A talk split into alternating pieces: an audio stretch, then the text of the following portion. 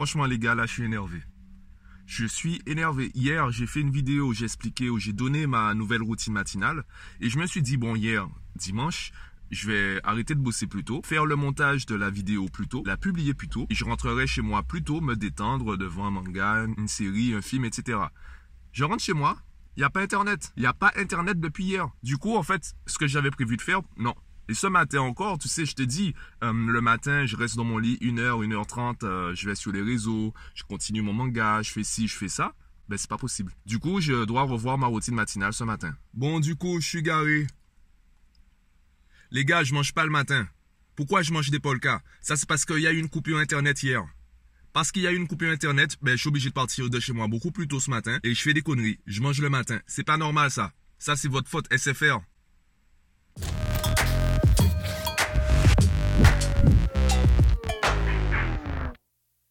Ma mésaventure mise de côté, en venant au bureau, je suis passé devant des lycées et j'ai vu qu'il y a déjà des grévistes. Il y a déjà du personnel de l'éducation nationale qui est là pour faire grève, pour manifester et ça se passe mal généralement. Peu importe la période de l'année à laquelle euh, commence la grève, ça se passe mal parce qu'en fin d'année, on va dire qu'ils prennent en otage les élèves qui passent le brevet ou le bac. En début d'année, ben, ça dérange les parents. Tu as la pré-rentrée de ton gamin à faire. En même temps, il y a ton patron qui t'attend euh, à ton poste de travail.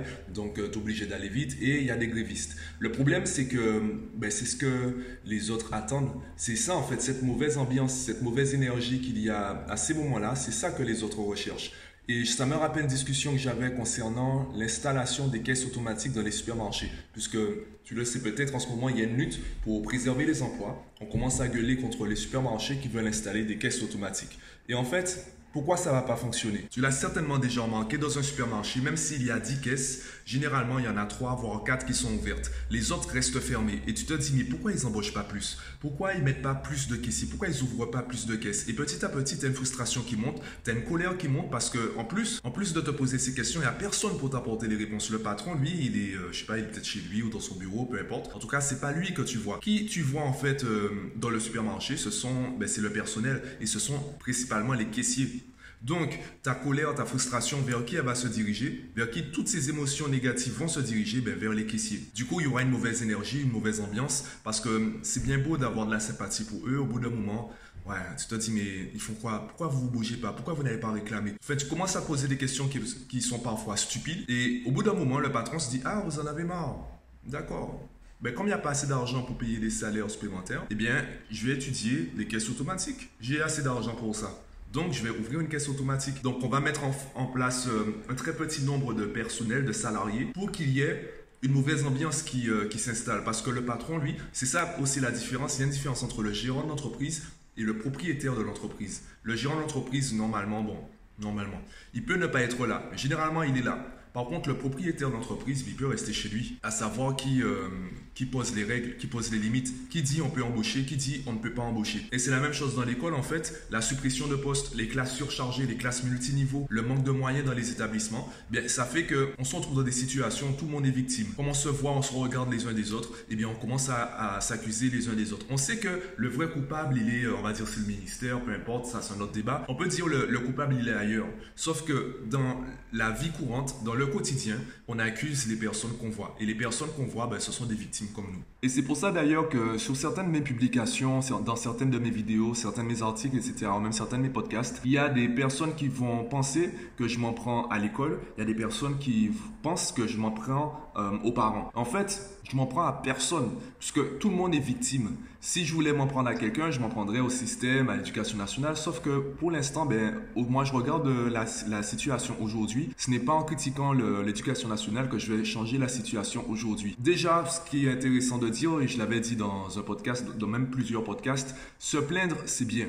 Parce que si tu te plains pas, ça veut dire que tu ne vois pas tes problèmes. Si tu vois pas tes problèmes, tu ne peux pas commencer à chercher des solutions. Avant de trouver une solution, il faut déjà identifier le problème. La différence, c'est la manière dont tu vas te plaindre. Est-ce que tu es en mode problème ou tu es en mode solution? Moi, j'ai décidé d'être en mode solution. Donc, quand je vois des parents qui disent ouais, mais l'école ci, l'école ça, je leur dis d'accord. Voyons ce qu'on peut déjà faire à la maison. Comme cela, même si l'école est défaillante, même si le professeur est idiot, est compétent, tout ce que vous voulez, même si c'est le cas, votre enfant pourra s'en sortir. Voilà ce que je dis. Et le problème, c'est que, ben, comme on est habitué à se plaindre en mode problème, donc on, parle des problèmes sans vraiment chercher de solution. La solution, en fait, c'est de dire ouais, il faudrait que le gouvernement fasse ci, le gouvernement fasse ça, alors qu'on sait bien que le gouvernement va pas le faire. Les gens pensent que j'insulte les professeurs que j'insulte les parents, que j'essaie de faire culpabiliser X et Y. Pour moi, c'est ça le, problème dans notre société, c'est qu'on vit dans des situations, on vit des situations, tout le monde est victime et on s'en rend pas compte. On continue à s'insulter les uns des autres alors qu'on est tous dans le même bateau. Bon, ça c'était ma petite critique euh, du matin, j'avais ça à dire, j'avais ça à partager. Pour un sujet peut-être moins sérieux, j'ai commandé un micro il y a quelques jours déjà. J'ai découvert que euh, le type de micro n'était pas forcément cohérent avec la forme du micro. Par exemple, j'ai commandé un micro-cravate, donc euh, c'était pour améliorer la qualité du son. Je me rends compte parfois que le téléphone, le micro du téléphone enregistre mieux que le micro-cravate. Pourquoi? Parce que le micro-cravate je ne me souviens plus du terme exact. En gros, le micro-cravate, ce micro-là en particulier, il enregistre les sons dans toutes les directions. Du coup, ben, en fait, ça ne change pas grand-chose. Alors que le micro du téléphone, il est là à la base, même si ce n'est pas le meilleur micro euh, sur le marché, il est là pour euh, privilégier ta voix. Donc quand tu parles, par exemple, je pense que tu l'as remarqué, quand tu parles avec un kit main libre et quand tu utilises euh, le micro du téléphone, c'est pas la même qualité. Ou du moins, on entend moins les, euh, les bruits de fond ne sont pas les mêmes. J'ai regardé les différents types de micros et il y a des micros qui enregistrent dans une seule direction et ils n'ont pas forcément la même forme. Donc même pour les micro-cravates, tu as des micro-cravates qui vont enregistrer dans une seule direction, tu as des micro-cravates qui vont enregistrer dans toutes les directions. Je te donne pas les termes techniques parce que déjà, je m'en souviens plus, donc euh, je risque de faire une faute dans, dans l'appellation. Et une recherche Google te suffit pour découvrir les types de micros. Donc si tu enregistres des, enfin, si tu veux enregistrer des podcasts, si tu veux te lancer dans les vidéos, pense à ça. Cherche d'abord le, type de micro que tu veux. Ce sera pas le même micro si tu veux par exemple discuter avec quelqu'un, donc faire des interviews, ou si tu veux comme moi faire des vidéos entre guillemets seul ou euh, parler seul, en fait avoir une seule voix, donc une seule direction de, de son. Donc euh, voilà. Fais tes recherches. Dis-moi d'ailleurs si tu as déjà un micro, si tu as des bons plans, si tu me conseilles une marque de micro. Je veux bien que tu me la donnes en commentaire de la vidéo. En attendant, moi, ben, je pars bosser. Et euh, cet après-midi, c'est le mot là.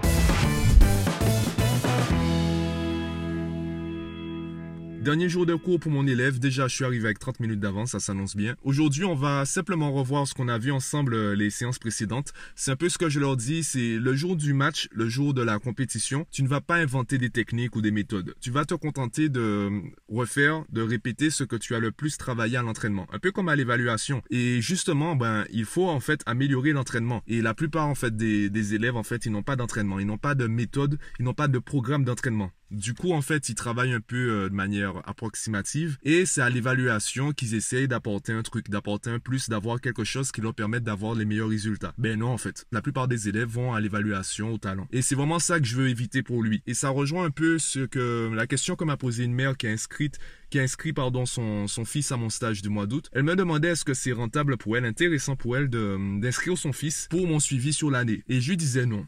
Bon, j'ai perdu une cliente, mais je lui disais non parce que hum, son fils n'est pas encore dans, dans, comment dire, dans la démarche. Je reconnais mes faiblesses, je reconnais mes problèmes et je cherche une solution. Il est plutôt dans la démarche, je comprends rien. Donc euh, pendant le stage, je lui ai montré qu'il y a des solutions qui sont à sa portée, il y a des pistes, il y a des choses à faire, des habitudes à mettre en place pour qu'il s'il veut progresser, c'est à lui maintenant de savoir s'il veut vraiment progresser. S'il s'inscrit dans cette démarche, s'il commence à chercher les solutions à les appliquer, eh bien là on pourra l'aider. Si tu as écouté mon podcast sur euh, le syndrome du sauveur, tu sais qu'il y a une différence entre aider quelqu'un et sauver quelqu'un. Pour faire simple pour résumer le podcast, si la personne commence déjà à céder, eh bien toi tu viens l'aider. Par contre, si la personne ne s'inscrit pas dans cette démarche, toi tu viens la sauver tu peux pas sauver les gens parce que tu leur donnes des choses qu'ils ne demandent pas. Cet élève, pour l'instant, il y a un problème, il sent qu'il y a un problème, mais de lui-même, il ne demande pas la solution. Il ne va pas réclamer la solution. Il ne va pas chercher de lui-même la solution. Donc, si toi, tu lui apportes la solution, il va l'accepter. Sauf que, il y a forcément une partie où il devra être autonome. Il y a forcément un travail qu'il devra faire seul, de manière personnelle chez lui. Et s'il ne fait pas ce travail-là, ben, en fait, ce sera à moi de ramer. Et j'ai déjà donné. J'ai déjà donné, j'ai déjà vu que c'est pas rentable pour moi, c'est pas rentable pour les parents, c'est même pas rentable pour l'enfant. Parce que tout le monde travaille à 150% pour un enfant qui travaille même pas à 50%. Et déjà, il travaille seulement lorsqu'on est là, seulement lorsqu'on lui met la pression. Je préfère le dire très tôt aux parents, non, n'inscrivez pas votre enfant chez moi parce que c'est pas rentable. Il vaut mieux déjà qu'on travaille les habitudes à la maison, l'environnement de travail, Et lorsqu'il sera dans une démarche positive pour, sa progression personnelle, là, on pourra, on pourra se mettre à bosser ensemble.